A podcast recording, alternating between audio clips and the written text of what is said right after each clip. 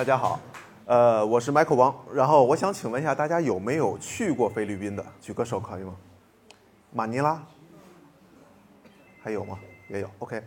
是这样，我当时是我是一个旅游行业从业人员，我毕业以后直接就来到了旅游行业，然后呢，我最怎么说呢？最最最让我记忆深刻的应该就是这件事儿，因为它一点点都变成了我的一个社交名片了。然后每次一说到这事儿，大家都很兴奋，然后想问我，哎，当时你到底经历了什么？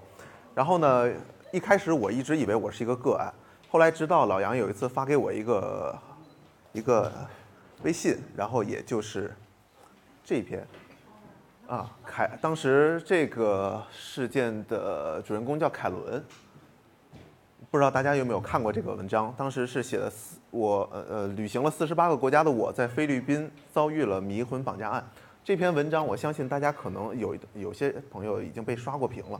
然后他当时就是讲这位女士，然后在菲律宾马尼拉同样的地方，然后呢经历了这种迷魂绑架案，然后损失了很多的钱财。所以说，其实说到这里，我就在想什么？就是你看这张照片啊，这是他当时拍下的一张他的。那个犯罪团伙经历那个接触的犯罪团伙的其中一位的照片，他其实是带点像的，对吧？然后的话，贼眉鼠眼的，对吧？稍微有点带像。然后呢，我们通常一说到骗术，都觉得好像是啊这样的一个人，贼眉鼠眼的，然后呢谄媚的微笑，然后总想接近我们，然后想主动找我们要一些东西，占我们一些便宜啊。然后这可能是我们对骗术的一个印象，一个整体的印象。但是其实我们也会发现到，比如说像有些明星会遭遇到一些，呃，电信诈骗，甚至有一些高学历的人也会被骗。所以我就在想，那应该不会说骗术是这么简单的一个事儿。然后包括像马尼拉这件事儿，让我意识到，应该它会有一个底层的逻辑和一个他们的一个套路在。然后首先我先介绍一下我当时的一个完整的一个经历和情况。首先啊，为什么会去这个地方？因为马尼拉它并不是一个大热的一个目的地。我当时自己在刷谷歌地图的时候，我就无意中发现菲律宾有这么样一个地方。一开始是看到这样一个像爪子一样的一个湖，后来发现这边还有一个地方。放大以后发现这个湖中间有个火山，火山中间还有一个湖。哎，我觉得这个地貌还挺有趣的。然后就在十一期间的一个假期，我买一张机票，然后飞到马尼拉。当时还跟那个马布里是一架飞机，呃，然后印象特别深。当时到那儿的是晚上，然后我就因为特殊原因，我就先那个找了一个附近的酒店。从第二天开始到后面的几天，然后我是住在同一个地方的。然后第二天的时候，我背着包，然后行李也不多，然后在马尼拉的马卡地区，也就是说一个当地的 CBD 一样的地方。这是后来一天晚上我去拍的。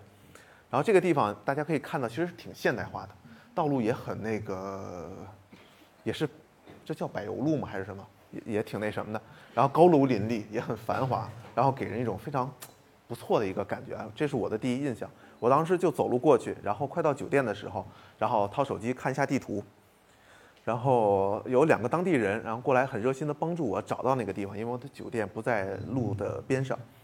然后我进到酒店，然后这是我在窗外拍了一张照片，然后我发现窗外后面有很多的餐厅，我就决定去那边吃个饭。这个时间。是在十点四十八分左右，然后我去的那个餐厅在这个位置，在这个位置，然后就是我下楼过去了这么远，我在那个餐厅，这个餐厅现在都还在啊，我发现这个餐厅现在都还在，坐在这个位置，然后面对窗的一个桌子上，然后点了些吃的吃东西，然后就这么巧，刚才帮我指路的两位当地人，然后也在这边吃东西，然后我们就一起聊了一会儿。然后我这个时候才开始仔细看他们的的的面相嘛，一位是老太太，然后一头银发，非常的和蔼，非常的和蔼。还有一位呢是一位中年的妇女，然后的话黑色的头发，然后稍微胖一点，但是非常热情。我们在这边聊了很多，他跟我介绍了很多马尼拉的一些地标性的一些景点，比如说那个一些王城，然后要去的一些地方，其实这些都肯定是我一定会去的一些地方。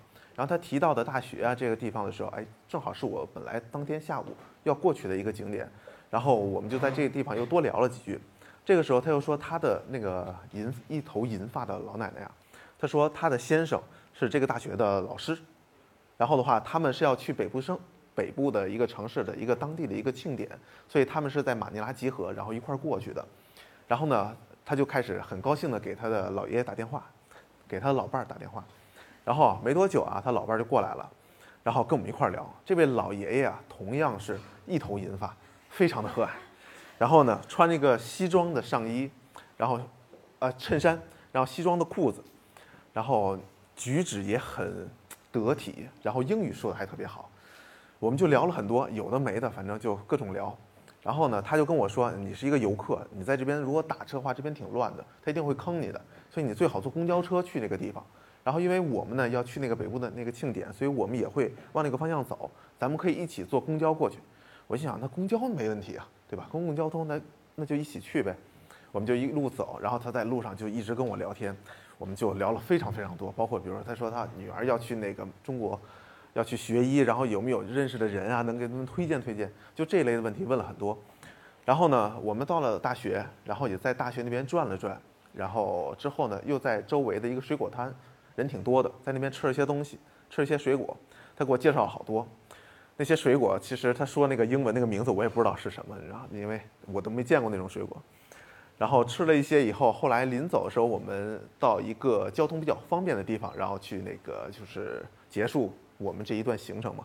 然后到那个地方正好有卖烤乳猪的，我们就开始吃烤乳猪，然后就坐在吃东西。差不多这时已经四点半了吧，结束的时候四点半了。然后他就问我，哎，要不然你跟我们一块儿去吧？如果你没有什么其他的安排的话，就一块儿去那个北部庆典嘛。然后我心想，那就去呗，其实也没什么事儿。然后，但是我说我明天计划要去爬那个火山的嘛，那个火山其实没有什么难度啊，是可以走上去的。然后我就说我明天有这样的一个安排，然后会不会影响呢？然后他说没关系，那个因为我们也不住在马尼拉，我们明天也要一早回来，然后把其他人都送回去。所以的话，我可以把你送回来，但是呢。我只能把你放到酒店门口，然后你去火山，你可能自己，你到时候你再打车或怎么样的。然后呢，我们还要再走。然后我觉得那行啊，然后那就去呗。当时的感觉是什么？你想，老爷爷老奶奶对吧？然后他一会儿他指他的儿子和儿媳妇来接他们，然后特别无伤的一群人，你知道吧？然后你们也已经从十一点多吃饭，然后巧遇，然后到下午的四点多了，对吧？几乎半天儿，然后你们都是在玩，然后在聊，在吃东西。然后这个时候你的信任感是很强烈的，我说那就走呗，然后我们一块儿就上车，他儿子和他的儿媳妇儿过来了，然后正好车后面还有两个是他的朋友一起去的，这个时候啊，我坐在那个车的靠后一点的位置，就是在司机的后排的位置，我的右边有两个人，我前面有两个人，我后面还有两个人，应该是两个人，后面有点记不清了，后面应该是两个人，然后我们就这样走了，然后在开了一会儿的时候，我开始问他们。就说哎，这个北部庆典是一个什么样的一个情况？能不能给我讲一讲？就有没有什么细节什么的？然后他们就说啊，就是一个很大的一个 party，你去了就知道了，特别有意思。然后就是一直是这样的。然后我就不停的追问，不停的追问，永远给到我的都是这个结果。所以在这种情况下时，我开始觉得是不是有一点不对劲啊？而且大家很明显就是已经面露疲态了，你知道吗？就已经不是特别愿意再聊了。然后这个时候，我觉得，因为大家如果是去一 party 的话，应该挺兴奋的，对吧？马上快到了。后来这时候有点紧张，然后车已经驶出了那个城区了嘛，然后周围已经开始有一点像港口一样的一些地方了。然后这时一位老奶奶，然后就把掏起来一大兜啤酒，你知道吗？然后大家似乎在这个瞬间又开始重新的又兴奋了啊，一会儿喝个啤酒啊什么的。但这时我脑里想的是什么？就是说，OK，我当时带了一个相机。我相机是六 D，对吧？然后喜欢摄影的朋友应该知道，六 D 它有一个无线传输的一个照片的功能。然后我坐在那个位置，我就把那个窗户打开一点，我说：“哇，你们这边真太漂亮，我要拍一些照片。”我就拍一些路景嘛，对吧？拍一些路景。然后我当时脑子里在想啊，就是一会儿把这个照片啊偷偷传到手机上，真是有什么问题啊？比如说报给那个报给朋友啊，或怎么着的。然后呢，然后就喝了一些啤酒。当时那个啤酒拉开的时候啊，我看是新的，但是心里有一点点的疑虑啊。但是最后觉得应该没什么问题，然后就还是喝了吧。就是这样啊，喝了几口以后，然后最后的意识是什么样的呢？是我一直还在拍照片，就是包括像这样的照片啊，我其实是没有意识的。这张是我当天晚上十八点十零八分最后的一张照片，在这之前还有很多，在第二天的白天也会有很多。然后呢，当时。这个喝完啤酒以后，意识就逐渐的模糊了，然后基本上就被搞定了。这是当时的第一页，对吧？就是那个第一篇儿，然后基本上就被他们给拿下了。然后最有趣的是什么呢？就是在这之后啊，因为我后来后来啊，等我清醒了以后，我就翻我手机，都是连号的，你知道吗？没有删除的痕迹。然后这是第一天晚上，包括第二天还有好多。我就根据这些照片里啊，就发现其实首先啊，他们那边夜景真的很美啊，非常美啊。然后淡紫色的天空，淡蓝色这种晚霞太漂亮，我就错过挺多东西的。然后呢，第二天啊，第二天我们七点多钟的时候上的路，然后最后一张是在十点三十、十点四十左右的最后一张照片，那时还没进城区呢，估计差不多前前后后要开四个小时。所以我很好奇一点，就是如果说我在十八点就已经被搞定了，那为什么还要再开这么远呢？第二天还要这么一大早七点多钟起来又把我送回来呢？所以这是我很好奇的事儿。然后我又通过所有的这些照片，包括像路牌儿啊，包括像那个，比如说像这个灯柱的样子，这个这个稻穗儿一样的这个东西，应该不是稻子，路牌儿。然后还有的照片里面会涉及到一些火山，然后从火山那个小的切口啊。然后判断了一下那个位置，那在谷歌地图上大概找了一下，哦，这个就是那位中年女士的背影，啊，这位就是那位中年女士的背影。当时在谷歌地图大概找了一下，我应该是被带到这个位置了，再具体我就定位不到了。马尼拉在这儿，对吧？然后他们当时说的那个地方在这儿，对吧？Angeles。然后的话，我们中间还有一些照片在这边的奥莱，非常有在奥莱还停了一会儿。然后应该是最后在这儿从。E 四这条路后来转到 E 一，从一个辅路转到 E 四，转到 E 一，然后再一路开回来的。走的时候也是这条道走的，所以对于那天晚上的印象，我现在有两个比较模糊的感觉。一个是当天晚上比较晚的时候，我被拉下车过一次，然后同样车，然后我又上了上回的那趟车，这是一个印象。第二个印象是第二天早上的时候，我应该是躺在一个类似像地平面一样的高度的地方，然后被人直接拉起来的，门是这样直接打开，然后很刺眼的光。我被我被直接拉起来，然后出去上车，这是我的两个印象。而且当时我我的感觉是我左边和我的右边其实是有人的，也是有人的，但他们是谁呢？包括为什么那天晚上要拉到这么远的地方，第二天还要开车四个小时再给我送回来，所以这一切都让我觉得，可能永远不可能知道为什么。当然那天我回到酒店以后，意识到一些不对的时候。我就赶紧去洗了个澡，然后检查一下身上，没有任何的刀口啊，还完整。然后，然后因为在药物的那个控制下，第二天把我送回来的时候，我依然头非常的疼，然后就是整个人啊，就只有感觉是就是零和一这样的一个状态，没有任何的判断、情感，什么都没有，头很疼，然后呢，非常的累，非常的困，你就还想再接着睡。所以在那种情况下，我检查一下，OK，没什么问题，我觉得 OK，是不是自己还多想了呢？然后就睡了，然后晚上的时候我出去，然后去买些东西的时候，发现，哎，卡里的钱已经没有了，啊，卡里的钱没有了，所以那个时候我发现，应该是中招了。那是是当时我意识到这整个这件事儿的时候，所以这个过程吧，就是还挺有趣的，因为我自己在翻啊，在翻自己那些照片时，给我的感受就好像是在看别人的一段经历一样。因为自己没有意识了，对吧？但是后来一想，其实也挺后怕的，因为在那种状态下，你不知道自己会干什么。然后呢，通过这件事儿呢，我就开始在琢磨，尤其是当看到凯伦的那个案例的时候，我就发现其实这个应该是有个套路的，因为他的那个经历跟我非常的非常像，也是老人，也是同样的马卡地区 CBD，对吧？然后也同样的套路，最后连那个断片儿的方式都是差不多的。所以说，这一定是一个很有套路、很有方式来做出来的的一个。一个模型，你知道吧？所以我当时就开始把他们的一些方式和想法，然后做了一些梳理，然后跟大家分享一下。思维模型，OK。哦，这个，这个吗？当然不是在教你们怎么去骗别人，好吗？OK。然后啊，行吗？嗯。首先，我们先说一下这个情况，他们是在一个什么样的一个情况下？我们把它称之为边界。他们要怎么去确定这个边界呢？首先，目标也就是我啊，有一定的提防心理，因为作为一个旅游从业人员，对吧？我对这个目的地大概还是有一些了解的，知道一些常有的一些骗术是什么样的。然后呢，第二，不能使用暴力，呃，不能使用暴力方式强迫目标，对吧？他不能使用暴力的方式。然后呢，目标不能马现发现你的手法，以确保自己有安全退出的时间。所以在符合这三点的情况下，他们的思路是这样的：首先一。创造合理性啊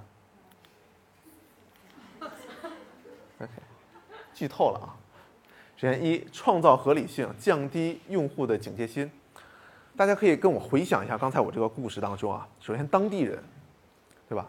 我在看手机的时候，然后他瞄上我了，当地人过来好心的帮你，然后帮你告诉你你这个酒店的位置，门牌号是这个位置，你去吧。然后呢，偶遇，咱们说是偶遇啊，但是啊。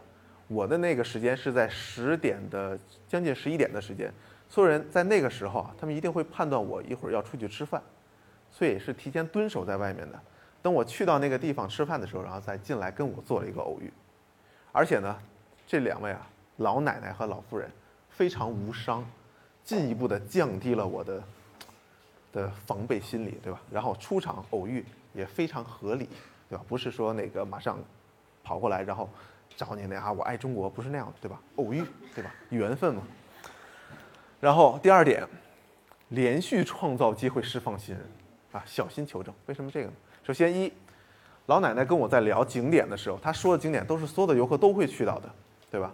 这个时候呢，我在一个景点上回应了她，就是那个大学，因为那是我下午就要去的，所以她知道了，拿到了我这个信息以后，马上开始给她的后面的一位角色，那个老爷爷安排身份。安排身份大学教授，对吧？然后正好在附近。这个时候呢，老爷就有一个合理的身份，然后有一个很好的一个方式进入到我们整个这一幕戏里面了。然后呢，他的角色也确立了。之后呢，他们一直在说自己是为去一个北部庆典的一个地方，对吧？这个叫安吉利斯的一个地方。好，当然后来我查了一下，那个地方还挺繁华的。然后他们说北部庆典，很无意中透露了一个这个消息，呃。在过程当中，他们也多次提到啊，我们是要去那个地方的，所以以至于到最后的时候，我是没有去质疑这件事儿的，我没有去质疑有没有这个北部省庆典，对吗？我没有质疑这个问题。所以，而且他当时问过一个情况是什么？就是他女儿是想去中国学医，问我有没有这方面的关系可以介绍啊。其实这个，其实后来我一想，他也是在试探我有没有从医的经历，会对这种药物反应有觉察。所以他的每一步，你知道，包括还有一些小的一些细节，他都是在很小心的去求证你这个目标是否是一个可以下手的，然后连续的抛出信任，然后跟你坐公交车去啊，对吧？然后我们一块儿中间还搭了一个小段的突突车，都是公共交通工具，吃水果、烤乳猪，所有地方全部都是在非常公开的地方，只有最后那一环不是，但最后那一环他已经提前包装了好几遍了，就那个北部庆典，所以你已经理所应当的把它当成一个事实了。所以在第三步的时候呢，他释放了一个烟雾弹，就是我当时身上的相机两个镜呃三个镜头，包括钱包里的钱，所有这些东西都还在，而且最那个什么的是，他把我的银行卡里面，他虽然把我的额度什么都都那个花掉，但是他还留了差不多不到一千左右吧。所以说，在菲律宾这样的一个地方，物价不是那么高的情况下，你是不会第一时间发现你的钱没有了。而且当时手机上所有跟这个消费相关的信息全部都没有了，短信也没有了，也没有。事后我给银行打电话时，银行跟我说你的所有的消费都是小笔多次，然后输入密码验证成功，然后消费出去的，花费出去的，这又是个谜了。所以两种可能：一，我在可能是我英语还不错，然后在被控制的情况下，还用英语告诉了他们我的密码。这是一种可能，还有一种可能呢，就是可能在那种状态下我已经没有意识了，对吧，我就直接去取的钱也是有可能的。因为当时啊，我最后我的有我有一个动作一直在保持，就是我在断片之前给自己告诉自己的一件事，就是拍照片。这个动作我一直没有断，即便没有意识了以后，我一直在干这件事，在拍很多的照片。所以这是他们的三个过程啊。再次强调，不是教你们怎么去骗人啊。所以，呃，两万多，因为当时刚毕业，差不多两万多人民币，两万多人民币。然后当时只有两张卡，身上只带两张卡。然后这个是我当时的一个情况，然后我也复盘了一下这个内容。哦，我先卖个关子啊。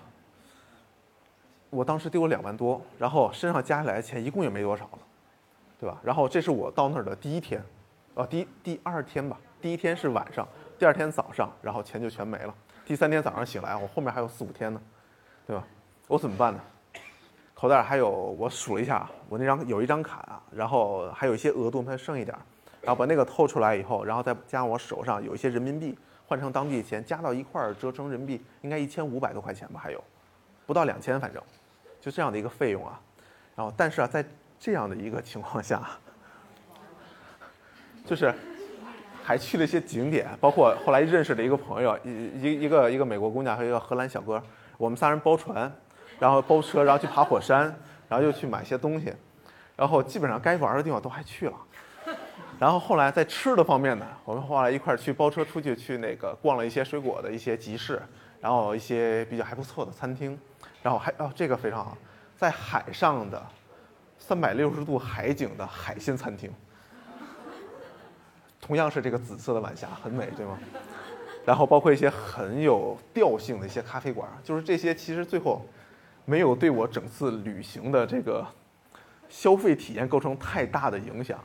然后我觉得这个地方物价还挺好的，你知道吗？然后这是我后面的几天的行程。然后最后我也实现那个小目标，爬到那个火山上，然后在这样拍一张我自己的定位。然后这是我整个的一个过程。然后经历的这个事儿，然后在这个目的地，然后一开始经历了这样的一个事儿，然后之后在玩的时候又还挺开心，也碰到一些很多不错的人，包括我那个司机，我们包车司机非常非常的好，所以你会感觉这个地方给我的感觉是非常极端的，也不能说极端吧，反正是两种生活状态。在那个马卡地区那真的是很繁华，但开出那个地方，其他地方真的还挺一般的。你会看到这这个小孩直接就在街上就撒尿了。但是你也能看到很文艺的人在这边画画，所以这是一个非常有趣的一种冲突。所以这是我对这个国家的第一印象。然后呢，希望有机会以后还会去。在这样的一个情况下，我其实后来因为也经历过一些其他的一些那个小的旅行骗术啊，然后后来包括又跟其他的朋友在聊这个事儿，我们发现啊有一些规律的。比如说像那个旅行这的时候，你们会遇到的骗术，通常会分两种。一种是长，一种是短。景点地区的，啊，在景点的地方的时候，有一个什么特点？人流量特别大，对不对？因为很多都是游客，所以在这个地方的时候，这些骗术通常都是什么样？快速变现，因为它能最大化它的收益，对吗？所以它通常会很快的跟你建立连接。比如说你在米兰大教堂附近的时候，他会有人跟你说啊，中国友好，我喜欢中国，然后给你系个手绳吧。这边系完了，那边来过来就会找你收钱，对吧？一百欧甚至更高。然后还有一些，比如说那个你在那边拍照，一个这样的姿势，然后往你手上放一些鸽子石，对吧？然后找你要个几十欧元，这种都会有，对吧？但这种都在景点附近，他会很快的跟你建立一个连接，然后马上想要变现。所以这种我们通常是能注意一下以后就能提防的，对吧？然后还有一种呢，就是像我这种非经典区域的，对吧？铺垫很长。通常在这种情况下，他不会第一时间露出来他自己的真实目的，他会慢慢去铺垫这个事儿，然后建立你的信任感，然后最后他一定是有所所图的是更大的。然后最后呢，我结合我自己的一个情况，然后给大家一些 list，然后这个也是我自己啊，每次就经历这些事儿以后啊，会强迫症一样去做一点的一些防范。首先一，我一定会复印我的签证页。我出国出国的时候啊，一定会复印我的签证页，然后包括你的护照的第一页，包括你的机票和酒店订单，因为有一些地方像那个它的 WiFi 不是特别好的时候，你根本调不出来你的那个酒店预订记录。很多地方，尤其像欧洲，它那个还那个有的地方还不是特别的那个信息化的的一个情况。然后包括复印这些证件的时候，最好你就带一个复印件在身上就好了，因为有些人会有那个假警察要查你护照，但其实那些人是骗人的。不会有人查你护照的。然后第二条 tips 是钱分开放，这点很重要，钱分开放。我之前我们这个行业当中有有过一些听过一些情况，就是包括领队啊，他都有可能会在酒店里丢钱。